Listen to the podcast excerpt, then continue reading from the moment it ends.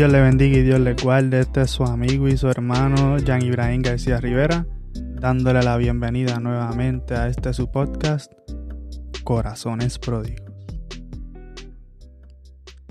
Y en el día de hoy quiero hablarle bajo el tema, las excusas son para el que las da. Y para esto nos queremos, me quiero acercar al capítulo 5 de Juan en la primera Pericopa que se encuentra, que es sobre la curación de un paralítico que se encuentra en la, en la puerta de Bethseda. Y lo interesante para mí es, ¿verdad? Que la, el contexto en el cual se encuentra es que este paralítico estuvo allí 38 años viendo como un ángel descendía y movía la laguna que había allí en Bethseda y que la persona que primero llegaba al lago terminaba siendo sano. Cuando Jesús llega y nota esta situación que estaba ocurriendo, se le acerca a esta persona, se le acerca a este paralítico y le hace una pregunta que uno esperaría que la respuesta del paralítico sería que sí.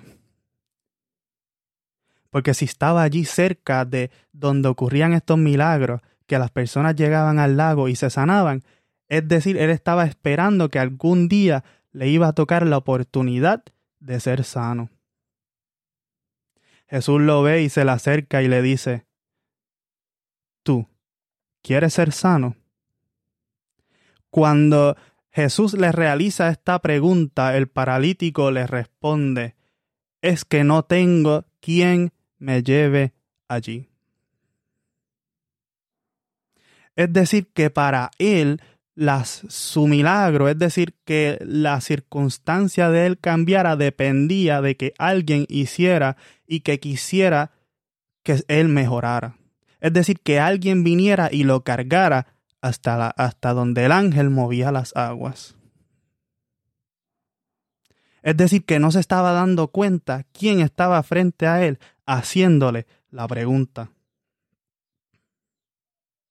Estuvo 38 años esperando ese milagro, estaba, estuvo 38 años esperando a que alguien lo llevara porque siempre aparecía alguien que llegaba a la agua antes que él.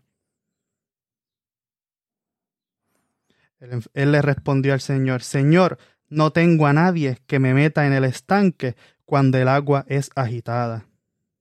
Y mientras yo llego, otro baja antes que yo. Y esto se lee en el versículo 7 del capítulo 5 del libro de Juan.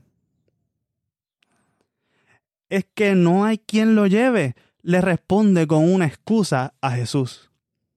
Pero no había entendido que el mismo Dios que permitía, que lo creó, el mismo Dios que podía sanarlo, que permitía que esos milagros ocurrieran, estaba frente a él realizándole una pregunta.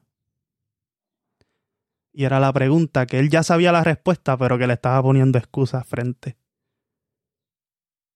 Y es, tú, ¿quieres ser sano? Y es que a veces cuando Jesús nos hace preguntas de que si queremos cambiar, si queremos que Dios venza los pecados que nosotros tenemos escondidos, si quiere que, que, venza nuestras ansiedades y nuestros temores, si quiere que venza nuestras actitudes y, nuestra, y nuestras malas acciones, y les ponemos excusas frente al Señor. Es que yo siempre he sido así. Es que mi padre siempre ha sido así y eso fue lo que yo aprendí. Es que mi madre me enseñó a ser así. Es que es lo que yo he vivido toda mi vida, es lo que yo he aprendido en el contexto en el que yo me he criado. Pero el Señor nos pregunta, tú, ¿quieres ser sano? Tú, ¿quieres ser cambiado?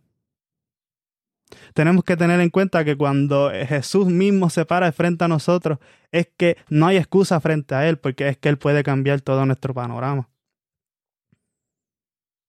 Porque Jesús no necesita esperar por ningún ángel que aparezca a mover la agua, porque Él camina sobre, por encima de esa agua. Cuando Jesús nos hace esas preguntas es porque Él lo puede hacer. ¿Y tú? ¿Quieres ser sano? Quizás conoces la respuesta, pero tienes miedo a darla.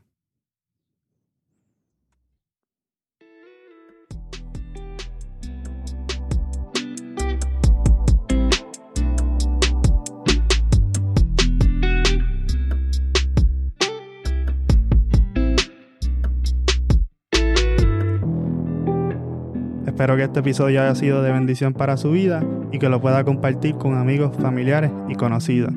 Recuerde suscribirse y compartirlo. Dios le bendiga.